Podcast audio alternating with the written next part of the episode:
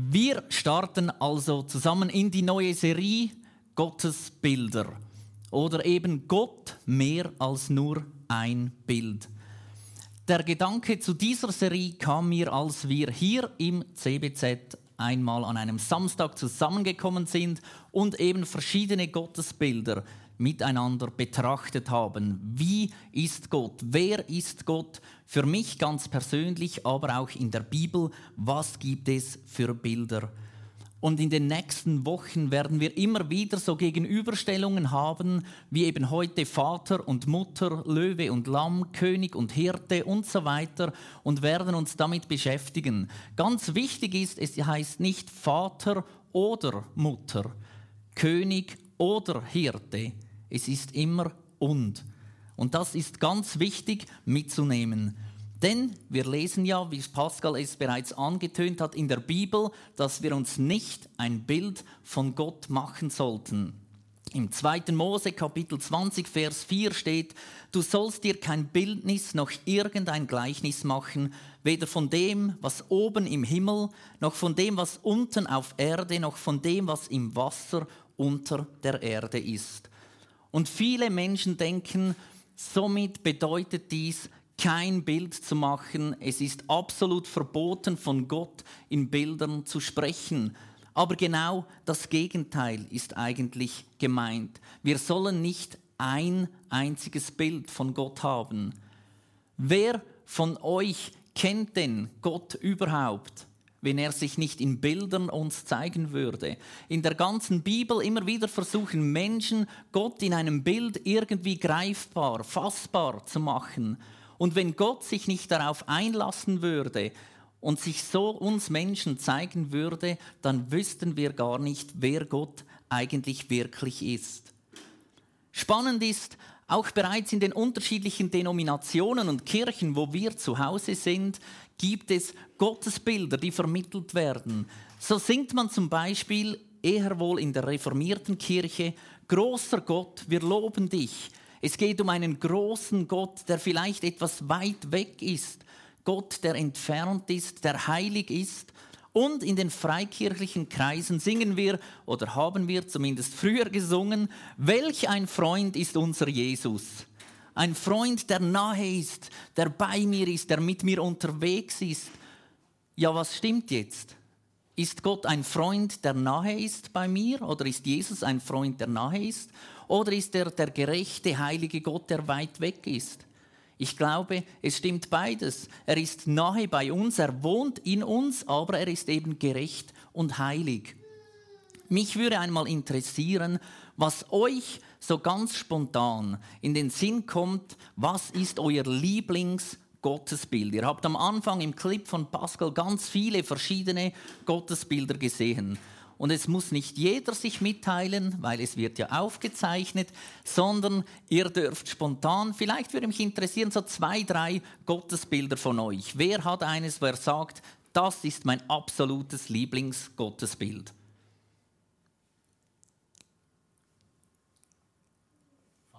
Vater? Erlöser? Burg. Also Burg, Vater und Erlöser. Und genauso wie es Lieblingsgottesbilder gibt, gibt es auch das Gegenteil. Solche Bilder, bei denen wir einfach keinen Zugang haben. Bei mir ist eines dieser Bilder, oder war es bis vor diesem Workshop, den wir da hatten, der Bräutigam. Irgendwie Jesus so, ich, ich, ich bin doch nicht die Braut und heiraten romantisch und so irgendwie, das Verliebtsein und so. Und Gott, irgendwie ist das komisch für mich. Und dann haben wir das zusammen angeschaut und ich musste feststellen, da ist so viel mehr dahinter als einfach nur Romantik. Und auf einmal gab es ganz einen neuen Zugang. Wir haben also verschiedene Gottesbilder die wir mehr oder weniger kennen. Das da ganz unten ist übrigens nicht der Papst, sondern ein Richter. Einfach, dass wir das auch noch geklärt haben. Dann Huhnkönig, Quelle, Feuer und so weiter. Ein Bild von Gott zu machen ist also verboten. Mehrere Bilder von Gott zu haben ist jedoch erlaubt. Ich glaube, wichtig ist, dass es nicht zur Vermischung kommt zwischen Schöpfer und Geschöpf, sondern dass es klar getrennt ist. Zur damaligen Zeit waren im Orient eben Bilder, sogenannte Abbilder. Das heißt, ein Bild verkörperte automatisch, dass diese Person, die abgebildet ist, eben auch hier ist im Raum. Und das sehen wir heute noch in vielen Ländern, wo vielleicht auch Diktatur herrscht, dass sie ein Bild ihres Präsidenten oder eben des Diktators aufgehängt haben. Und das zeigt ihnen, er ist hier. Er ist in ihren Häusern, er ist in ihren Räumen. Das gibt eine gewisse Macht, die ausgeübt wird. Wir sehen das in anderen Religionen. Da wird angebetet, vielleicht ein Bild von einem Gott und das demonstriert, dass er hier ist und man kann ihm hier dienen.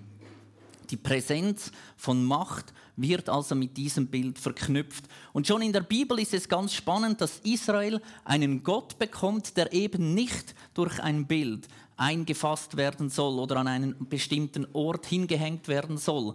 Bei allen anderen Religionen zur damaligen Zeit war es normal, dass man eben Götzenstatuen irgendwo aufstellte und diese anbetete. Beim Volk Israel gab es das nicht. Im Gegenteil, Gott wollte bei ihnen, unter ihnen, mit ihnen wohnen, in ihnen Wohnung nehmen. Bei uns Menschen jedoch ist irgendwie ein Drang vorhanden. Wir wollen eigenmächtig irgendwie Gott formen, ihn gestalten, nach bestem Wissen und Gewissen und ihm dann dienen. Dies können zum Beispiel auch Programme sein, Pläne, Träume, Visionen, Ideologien, die wir sogar gut gemeint irgendwann ins Leben rufen, aber auf einmal geht es nicht mehr um das eigentliche Ziel, sondern es geht mehr darum, dieses Bild, das wir geschaffen haben, aufrecht zu erhalten. So heißt es dann auch nicht mehr, Gott schuf den Menschen nach seinem Bilde, sondern vielleicht viel eher, der Mensch schuf sich seinen Gott nach seinem Bilde. Und das ist das, was wir heute sehr oft sehen. Gottesbilder, die von Menschen geschaffen wurden. Und das Schlimme ist, dass viele Menschen sich dann vielleicht an dem sogar noch orientieren und ebenfalls ausrichten an einem Bild, das eigentlich von einem Mensch geschaffen wurde. So kann zum Beispiel das Zeichen der Erlösung, wir haben es am Anfang gehört, das Kreuz, welches wir hier sehen, um den Hals getragen werden. Die einen werden sagen, es ist für mich einfach Schmuck. Andere sagen, das ist für mich wie ein Schutzengel, ein, ein Glücksbringer, ein Amulett, ein Talisman, das bewahrt mich vor Bösem. Und so kann ganz schnell aus einem Bild, was Gott uns eigentlich gibt, etwas werden, was wir anfangen anzubeten. Gott streckt uns seine Hand aus entgegen mit Bildern und sagt, so bin ich, das ist ein kleiner Teil von mir. Und wir Menschen neigen dazu, dies zu nehmen und zu sagen, genau so ist Gott eben. Wir sagen ja auch nicht, ein Hirte ist Gott, sondern Gott ist wie ein Hirte, das ist ein Teil, aber nicht ein Hirte allein ist der ganze Gott. Und so können wir uns das vielleicht ein bisschen besser vorstellen. Gott will sich uns erkenntlich machen und in ganz vielen verschiedenen Stellen in der Bibel kommt dies zum Ausdruck. Auch je nach Phase, in der wir stehen im Leben, verändert sich unser Gottesbild. Auch das muss nicht irgendwo besorgniserregend sein, sondern das ist ganz normal. Nach Alter, nach Lebensumstand, in dem wir drinstehen, verändert sich unser Gottesbild. Wir lesen das im 1. Johannes 2, Kapitel, äh, Kapitel 2, Verse 12 bis 14. Da geht es um einen Vers, in dem Johannes gleich verschiedene Bilder aufzeigt. Er stellt Gott als Vater im Gegensatz zu seinen Kindern. Ein Bild also Vater zu Kindern. Dann nimmt er die jungen Männer und sagt, Gott ist ein starker Gott für die jungen Männer, weil denen Stärke vielleicht näher liegt als ein liebender Vater. Und er geht weiter und kommt zu den älteren Menschen und sagt, Gott ist eigentlich der, derjenige, der von Anfang an schon immer da war. Nicht mehr unbedingt ein Bild, das sich so einfach greifen lässt, aber das für gerade vielleicht ältere Menschen zeigt, er war schon immer da und er wird immer da sein. Gott bedient sich also hier bereits schon wieder verschiedenen Bildern. Und der Schwerpunkt kann sich immer wieder ändern. Auch kulturell bedingt, in welchem Land wir aufwachsen, hat vielleicht Gott ganz einen anderen Stellenwert als bei uns hier in der Schweiz. Es ist also kein Problem, wenn es Bilder gibt, bei denen wir keinen Zugang finden. Wichtig ist, dass wir uns immer wieder bewusst sind, Gott ist und. Nicht oder, sondern und. Er lässt sich ergänzen und deshalb ist es so wichtig auch, dass wir als Gemeinde zusammenkommen, weil jeder von uns hier, bin ich überzeugt, hat ein anderes Gottesbild. Vielleicht tönt es sogar noch nach demselben, aber wenn man eine Liste aufschreiben würde, was bedeutet es dir, merkt man, da gibt es Unterschiede. Und wir alle zusammen mit all unseren Gottesbildern, wir bilden wiederum nur ein Bruchteil von dem ab, was Gott wirklich ist. Also es braucht uns alle zusammen, damit wir Gott besser kennenlernen, aber auch dann haben wir ihn noch lange nicht erfasst. Gott als Vater wollen wir heute zusammen anschauen. Ein Bild, das vielen bekannt ist, aber auch heute gehört dazu und Mutter. Gott ist eben beides. Mit dem Bild des Vaters wollen wir starten. Gott ist wie ein Vater. Und in dem wohl bekanntesten Gebet der Bibel, dem Vater unser, beten wir eben genau zu diesem Vater. Doch wie siehst du diesen Vater? Einige von uns haben vielleicht nicht das Vaterbild von Liebe, von Geborgenheit, von Annahme, von Beschützer. Einige kennen vielleicht ihren Vater überhaupt gar nicht oder haben ihn kennengelernt auf eine Art und Weise, wie sie nie einen Gott für sich persönlich sehen möchten. Im Alten Testament finden wir ungefähr 17 Aussagen zum Vater. Nur 17, obwohl das der größte Teil der Bibel ist. Spannend ist in Jesaja 63, dort gibt es ein Gebet, welches das Volk an Gott richtet und sie sagen: Du bist unser Vater. Abraham weiß nichts von uns und Israel will uns nicht kennen. Du bist unser Vater. Dein Name heißt von Urzeiten her unser Erlöser. Bereits im Alten Testament unser Erlöser.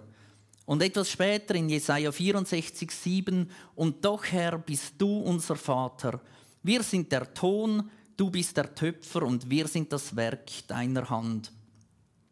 Gott begegnet uns als Vater, als Erlöser, als Töpfer, als Schöpfer. Vier Bilder in diesen zwei Bibelstellen. Und Gott ist derselbe im Alten und im Neuen Testament. Er ist unser Vater und wir dürfen seine Kinder sein. Im Alten Testament war Vater keine gängige Bezeichnung für Gott, denn bei den Juden waren wir wieder wie am Anfang, eine gewisse Distanz war da zu Gott, diesem heiligen und gerechten Gott. Und im Neuen Testament ändert sich das. Gott selbst, äh, Jesus selbst kommt dann auf die Erde und nennt Gott seinen Vater. Im Alten Testament nochmals lesen wir in Prediger 5.1 folgendes. Lass dir keine unüberlegten Worte entschlüpfen. Rede nicht unbedacht im Überschwang deiner Gefühle, wenn du zu Gott betest. Denn Gott ist im Himmel und du bist auf der Erde. Deshalb geh sparsam mit deinen Worten um. Nochmals ein Hinweis im Alten Testament. Gott ist der etwas ferne Gott, nicht der liebende Vater. Ganz klar kommt das zum Ausdruck, Gott ist im Himmel und du bist auf der Erde. Eine Distanz, die da ist. Doch wie ist denn Gott jetzt als Vater? Ist er der Vater aller Menschen? Pascal hat es schon gesagt, alle Menschen kommen aus Gott. Das heißt natürlich nicht, dass Gott der biologische Vater von allen Menschen ist, die hier auf der Erde sind. Das ist ja wahrscheinlich offensichtlich. Aber wir dürfen seine Kinder werden, indem wir an ihn glauben. Mehr braucht es nicht. Wir werden Kinder, wenn wir an ihn glauben. Nicht durch unsere Taten, nicht durch unsere Werke oder sonst irgendwelche lustigen religiösen Übungen, sondern einfach durch unseren Glauben. Also im Alten Testament gibt es das Wort Abba, also Papa, eigentlich nur sehr selten und im Neuen Testament gibt es tatsächlich viel mehr diese Beschreibung von Vater. Jesus kommt und sagt, Abba, mein Vater. Und er lehrt die Jünger beten, indem er ihnen sagt, so sollt ihr beten, unser Vater im Himmel. Er gibt ihnen die Erlaubnis, auch ihr dürft ihm Vater sagen. Im Galater 4,6 steht, und weil ihr seine Kinder geworden seid, hat Gott euch den Geist seines Sohnes ins Herz gegeben, so dass ihr zu Gott nun lieber Vater sagen könnt. Stellt euch das einmal vor. Wir dürfen Gott, dem Schöpfer der Welt, dem alles sich beugen muss, sagen, lieber Vater. Du bist sein Sohn, du bist seine Tochter, wenn du an ihn glaubst. Im Alten Testament 17 Mal, im Neuen Testament 245 Mal, Abba, Vater, lieber Vater, ein Geschenk an dich und mich. Nun stellt sich natürlich die Frage, was bedeutet es denn, wenn Gott unser Vater ist? Was beinhaltet es, ein Vater zu sein? Was löst diese Aussage, dass Gott dein Vater ist, bei dir aus? Wie bereits erwähnt, hat das viel mit unserem eigenen Leben zu tun. Wir sind stark geprägt von unseren Vätern, von ihrer Anwesenheit und ihren Taten oder eben auch von ihrer Abwesenheit. Ich persönlich würde sagen, habe ein positives Bild von meinem Vater. Wenn ich mich zurückerinnere an meine Kindheit, dann kommen mir Dinge in den Sinn.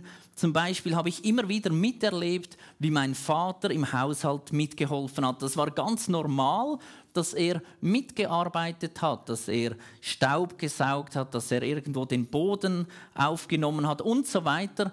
Dinge, die vielleicht irgendwo banal erscheinen, aber die mich geprägt haben. Für mich war es völlig normal, dass ich zu Hause mitarbeite, dass ich mithelfe. Als ich dann später irgendwann ausgezogen bin, das war für mich kein Thema, ob ich die Wäsche selber mache oder ob ich sie nach Hause bringe zu Mama weil ich habe gesehen, dass man das selber macht. Jeden Samstag zum Beispiel gab es Blumen für meine Mutter. Das war nicht irgendwie, oh, was hat jetzt Papa da wieder angestellt, dass er Blumen bringen muss. Nein, es war normal. Ich wusste, heute ist Samstag, es gibt Blumen. Und das ist etwas, was man mitnimmt im Leben. Ich habe das Glück, dass Deborah nicht so gerne Blumen hat. Auf jeden Fall nicht Schnittblumen, sondern lieber andere und die halten viel länger. Das heißt, ich muss nicht jeden Samstag oder darf nicht jeden Samstag Blumen bringen. Aber auf jeden Fall, es ist eine Eigenschaft, die ich mitgenommen habe. Väter, die prägen uns. Und ich weiß, dass dies nicht jeder so erlebt hat. Und ich weiß, dass es für einige ein schwieriges Thema ist wie sie ihren Vater erlebt haben oder eben nicht erlebt haben. Aber ich glaube, wir müssen uns bewusst sein, dass es für alle von uns, egal ob du es positiv oder negativ erlebt hast, Arbeit ist immer wieder in der Bibel nachzulesen, nachzuschauen, uns irgendwo inspirieren zu lassen, wie ist denn dieser Vater? Denn Gott ist so viel mehr, als unsere leiblichen Väter je sein könnten. Es gibt zwei Eigenschaften des Vaters, die ich noch speziell erwähnen möchte.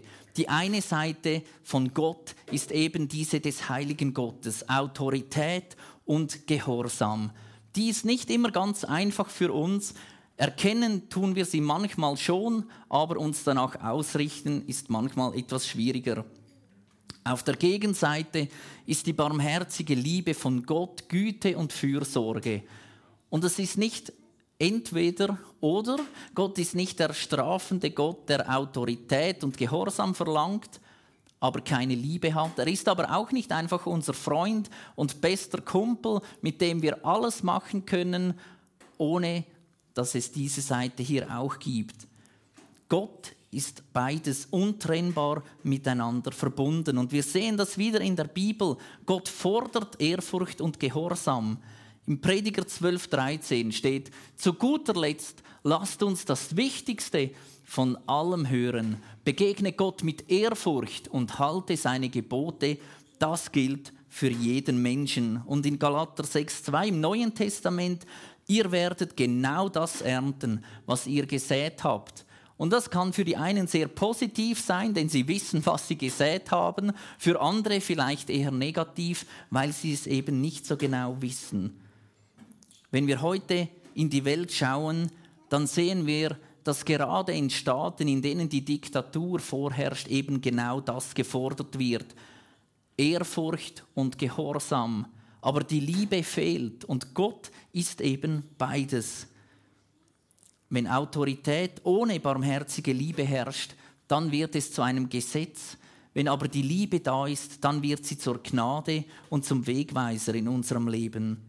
Und so lesen wir in Psalm 86, Vers 5, Du Herr bist gut und zum Vergeben bereit. Unermesslich ist deine Gnade für alle, die zu dir beten. Oder dann später in Johannes 3,16 im Neuen Testament wieder, denn Gott hat die Menschen so sehr geliebt, dass er seinen Sohn für sie hergab. Gott als Vater gibt sich uns hin. Aber wenn er unser Vater ist, bedeutet das, wir sind seine Kinder, seine Söhne und Töchter und somit haben wir eben auch wieder Aufgaben. Wir sollen nämlich auf den Vater reagieren. Die Kinder reagieren immer irgendwie auf den Vater, sei dies positiv oder negativ. Gott verlangt uns vielleicht eine Wegstrecke zu gehen, die schwierig ist für uns. Und wir können dagegen rebellieren oder wir können uns ihm anvertrauen, im Wissen, er fordert Gehorsam, aber er liebt uns. Er wird uns nie irgendwo hintreiben, wo seine Liebe uns nicht weiterhin umgeben würde. Gott ist also ein Gott, der unser Vater sein möchte. Ein Vater, der nur das Beste für uns bereithält. Gott fordert Ehrfurcht und Gehorsam, aber er ist barmherzig, vergibt gerne und liebt uns endlos. Und ein weiterer Aspekt ist, Gott kann ich bedingungslos vertrauen. Und da ist es wieder so ein schönes Bild Kinder und Eltern. Die Kinder stehen irgendwo auf einer Mauer und du als Vater kommst auch nur annähernd in die Nähe. Du weißt gar nicht, ob deine Arme lang genug sind, wenn du hinläufst. Und das Kind stürzt sich bereits ab der Mauer, weil es weiß, der Vater fängt mich. Egal, ob du noch einen Sprung machen musst, dass du überhaupt bis zur Mauer kommst, das Vertrauen ist da, Papa, der fängt mich auf. Und genauso dürfen wir Gott vertrauen. Er fängt uns auf. Seine Arme umfassen die ganze Welt. Es gibt keinen Ort, wo er dich nicht auffangen könnte. So kindlich dürfen wir vertrauen. Nicht, weil wir es verdient haben, sondern weil wir dazu geschaffen sind. Gott ist der Schöpfer und wir sind seine Geschöpfe. Und deshalb dürfen wir vertrauen, dass er es wohl machen wird mit uns. Dieser Vater kümmert, dich, kümmert sich um dich und um mich. Und nun kommen wir zu einem zweiten Bild, eben was vielleicht nicht so vertraut ist. Gott ist eben auch wie eine Mutter. Respektive, man könnte sagen, er hat eine weibliche Seite. Da wäre zum Beispiel Jesaja 46, Vers 3 und 4. Dort steht: Hör mir zu, Haus Jakob und ihr Israeliten, die ihr übrig geblieben seid. Seit eurer Geburt seid ihr mir aufgeladen. Vom Mutterleib an trage ich euch. Ich will euer ganzes Leben lang euer Gott sein. Ich werde euch tragen, bis euer Haar vom Alter ergraut ich habe es getan und ich werde euch weiterhin tragen. Ich werde euch auf meine Schulter laden und euch retten. Gott sagt, ich habe euch seit der Geburt getragen. Pascal hat es am Anfang erwähnt. Gott hat uns erschaffen, er hat uns geboren. Ohne ihn gäbe es uns nicht. Und wie eine Mutter das Leben lang eine Mutter bleibt, auch wenn die Tochter weggeht, auch wenn die Tochter nichts mehr wissen will von ihrer Mutter, die Mutter bleibt die Mutter. Und keiner von uns wäre heute hier tatsächlich, wenn er nicht eine Mutter hätte. Ob diese anwesend ist oder abwesend ist, spielt gar keine Rolle. Gott ist wie eine Mutter, er ist immer ein Leben lang für dich da und er bleibt es auch. An einer anderen Stelle vergleicht sich Gott sogar mit einer gebärenden Frau. Als ich das gelesen habe, das hat mir gefallen. 5. Mose 32, 18 steht, ihr wolltet nichts mehr von dem Fels wissen, der euer Vater war, und habt den Gott vergessen, der euch geboren hat. Und in Jesaja 42, 14 wird es dann nochmals zugespitzt. Ich habe sehr lange geschwiegen, sagt Gott, ich war still und habe mich zurückgehalten. Doch jetzt werde ich schreien wie eine Gebärende, werde zugleich stöhnen und schnauben. So ist Gott. Er vergleicht sich mit einer gebärenden Frau, die schreit und schnaubt und stöhnt und einfach Wehen hat, um ihr Kind oder eben um ihr Kind zur Welt zu bringen. Alle, die schon einmal bei einer Geburt dabei waren, die können sich da vielleicht ungefähr vorstellen, wie das so zu und her geht. Und das ist eben auch Gott. Er ist nicht einfach König und Hirte, Richter und Lamm und Löwe. Nein, auch in dieser gebärenden Frau findet sich Gott wieder. Ein schönes Bild ebenfalls in der Bibel lesen wir in Jesaja 66, 13. Ich selbst werde euch trösten, wie eine Mutter sein Kind tröstet. Es gibt Situationen im Leben, da zählst du als Vater einfach nicht mehr. Du kannst mit deinem Kind spielen und alles ist gut und, und es will überhaupt nie zu seiner Mutter und dann fällt es hin und auf einmal bist du abgemeldet. Du, du kannst machen, was du willst. Du könntest mit, mit Eis, mit, mit äh, Schleckzeug, Kaugummi und so weiter. Es nützt alles nichts mehr. Die Mutter muss her. Und du bringst es zur Mutter und in der Kürze ist Ruhe. Und die Mutter hat nichts gemacht. Die ist einfach nur da und nimmt ihr Kind in den Arm. Und du stehst da und denkst, was, was ist mit mir falsch? Nein, Gott ist Vater und Mutter und manchmal braucht es einfach die Mutter. David macht einen Vergleich mit einer Hebamme. Der Prophet Hosea sagt über Gott, er ist wie eine Bärenmutter. Er wird als Adlerin und als Huhn bezeichnet. Auch das wird eine Predigtserie werden, ein Thema. Und das letzte weibliche, was ich noch kurz beleuchten möchte heute Morgen, steht bereits schon im 1. Mose 1,2. Dort heißt es, die Erde aber war wüst und öde. Finster war es über den Wassern und der Geist Gottes schwebte über der Wasserfläche. Nun fragst du dich vielleicht, ja, wo ist jetzt da das Weibliche? Hoffentlich nicht bei wüst und öde. Nein, natürlich nicht das Weibliche ist eben beim Geist, der über der Wasserfläche schwebte. Die Dreieinigkeit, so wie Gott sie ja beschreibt, besteht aus Gott, aus Jesus und aus dem Heiligen Geist. Und das hebräische Wort für Geist ist Ruach. Und Ruach wiederum ist ein weibliches Wort, wird also weiblich dargestellt. Und im Buch der Sprüche in Kapitel 8 wird ebenfalls auch die Weisheit und das ist auch interessant, die Weisheit wird als weibliche Seite dargestellt. Vater ist der Kräftige, der Starke, der Beschützende und der weibliche Aspekt ist die Weisheit, das Tröstende, vielleicht auch das Vorausschauende, das Umgebende. Gott ist also weder männlich noch weiblich, er ist männlich und weiblich. Und das tönt vielleicht etwas seltsam für dich. Es gab einmal einen Film, der lief im Kino. Zuerst gab es das Buch, das sorgte bereits für Aufschrei. Dann kam der Film. Das Buch hieß Die Hütte oder der Film natürlich ebenfalls auf Englisch The Shack. Und da geht es um eine Geschichte, um einen Mann, der durch verschiedene Umstände ein Wochenende mit Gott verbringt. Und ganz am Anfang dieser Geschichte begegnet er diesem Gott und Gott ist weiblich.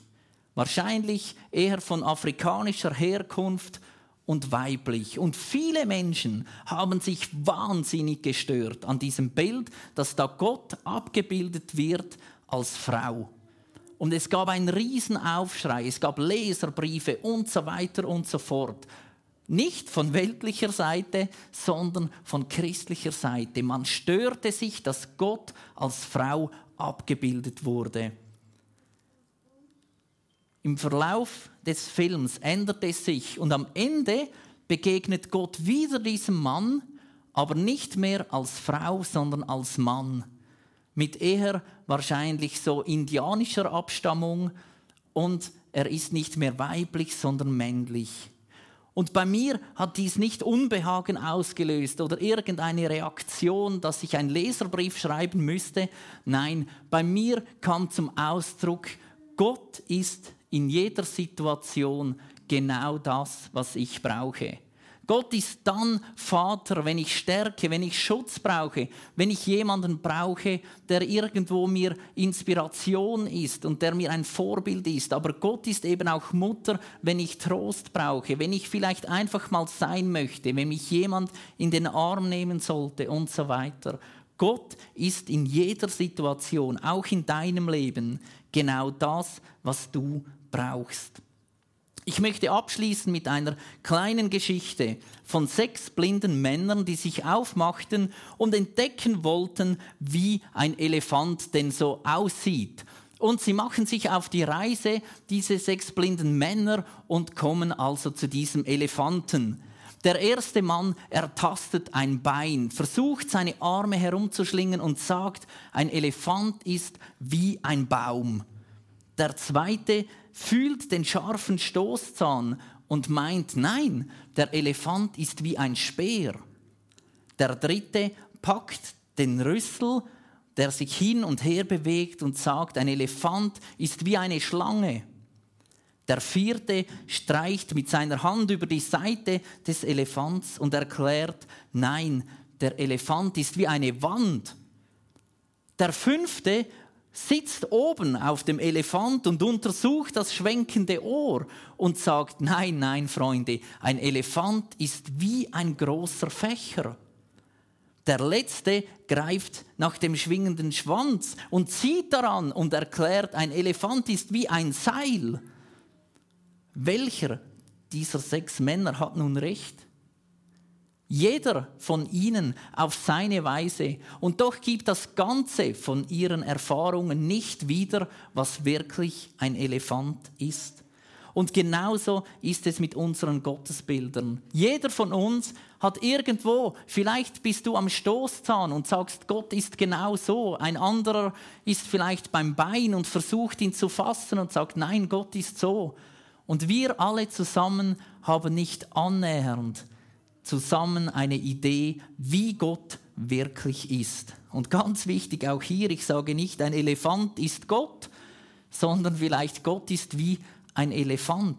Gott ist Stärke, Gott ist groß, Gott ist unbeschreiblich. Und so hoffe ich, dass wir durch diese Serie eben erfahren dürfen, dass Gott mehr ist als nur ein Bild. Und ich wünsche uns, dass wir inspiriert werden von dieser Serie und ganz neue Seiten an Gott entdecken können. Amen.